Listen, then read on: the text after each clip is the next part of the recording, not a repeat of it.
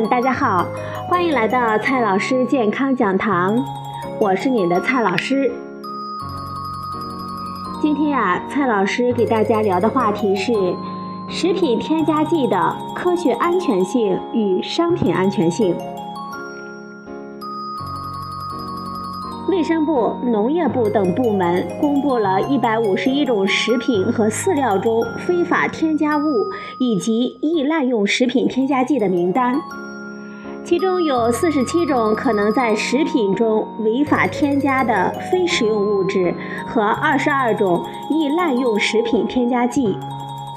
这一连串的名字让我们容易犯晕。通常呢。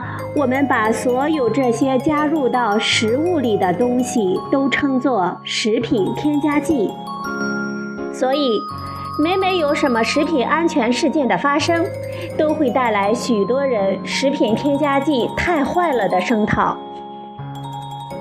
食品成分的安全包括三个层次的问题：违法添加的非食用物质是第一个层次，科学上的安全性。易滥用食品添加剂是第三个层次，使用上的安全性。此外呢，还有第二个层次，具体商品的安全性。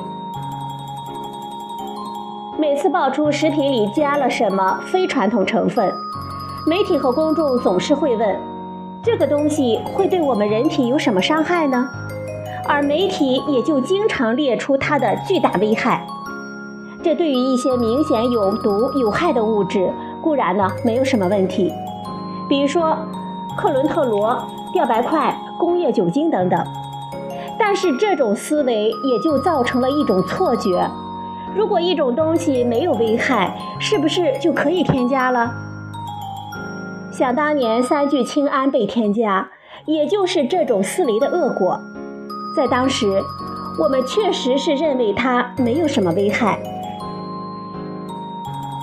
判断一种物质有害很容易，只要它对于动物造成某种伤害就可以定案了。但是要判断安全，则就非常困难。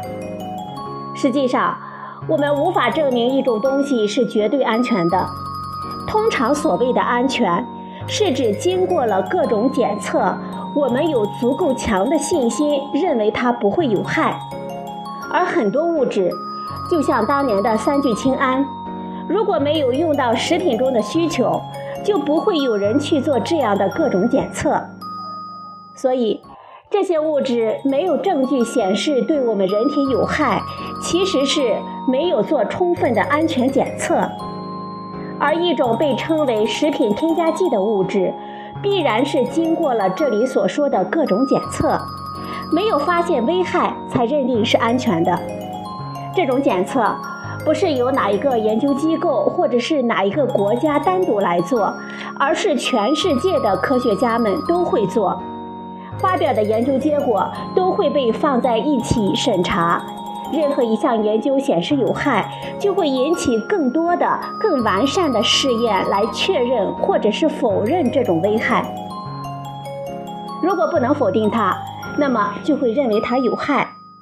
只有有了充分的理由说明显示有害的研究不可靠，才会否定它。历史上最著名的例子就是糖精，最初认为它没有问题。二十世纪七十年代，有研究发现它可能致癌，于是呢，有的国家把它开除，有的国家呢留用查看。科学界用了二三十年，才确定当初的那些研究不可靠。这才最终决定了当初的判决，给唐晶平了反。因此，一种添加到食品中的物质到底有没有害，或者是有什么样的危害，不应该是媒体和我们公众关注的焦点。这样的问题呢，应该交给科学家们去操心，而他们操心的结果都已经写在国家的标准之中。媒体和我们公众只需要关心添加的这个东西是否符合国家标准这一条呢就够了，这更具有可操作性，也更可靠。如果符合，不妨认为它是安全的；只要不符合，就可以判它有罪了。这样的安全，只是科学上的安全，因为国家标准里的只是一种理论上的物质，而另一种具体的商品是否合格是另一回事儿。比如说，在正常使用的前提下，盐和酒都是安全的。但是具体的一包盐或者是一瓶酒是否安全，还取决于它们是如何生产出来的。盐和酒精都可以作为工业的原料，工业级产品中可以存在一些有毒有害的杂质，生产成本也就要低得多。如果不法商贩使用这些工业级的产品来当做食品添加剂，它的危害将不可估量。比如用工业酒精来勾兑的酒，可能会含有甲醇，少量的甲醇就可能导致失明，甚至是死亡。即使是专门为食品生产的添加剂，也还是有生产不合格的可能性的存在。比如说酱油，如果用了霉烂的大豆，或者是生产过程中混入了大量的杂菌，那么生产出来的酱油也就是不合格的。这样。科学上的安全的酱油，就产生了商品上不安全的产品。可以说，这种商品上的不安全追究不易，危害也会更大。一滥用食品添加剂，首先得是在科学上和商品上都是安全的食品添加剂，只是在使用中违反了规范。比如最近的染色馒头。它所用的柠檬黄其实是合法的食品色素，可以被用在许多的食品中。如果产品合格，可以认为它是安全的。但是它不应该被用在馒头上，所以超出了它所使用的范围，就是一种滥用。其他常见的例子还有过量的使用防腐剂，本来。防腐剂的使用应该是在灭菌、包装、保存等冷兵器之外的一种化学武器，是要尽量少用的。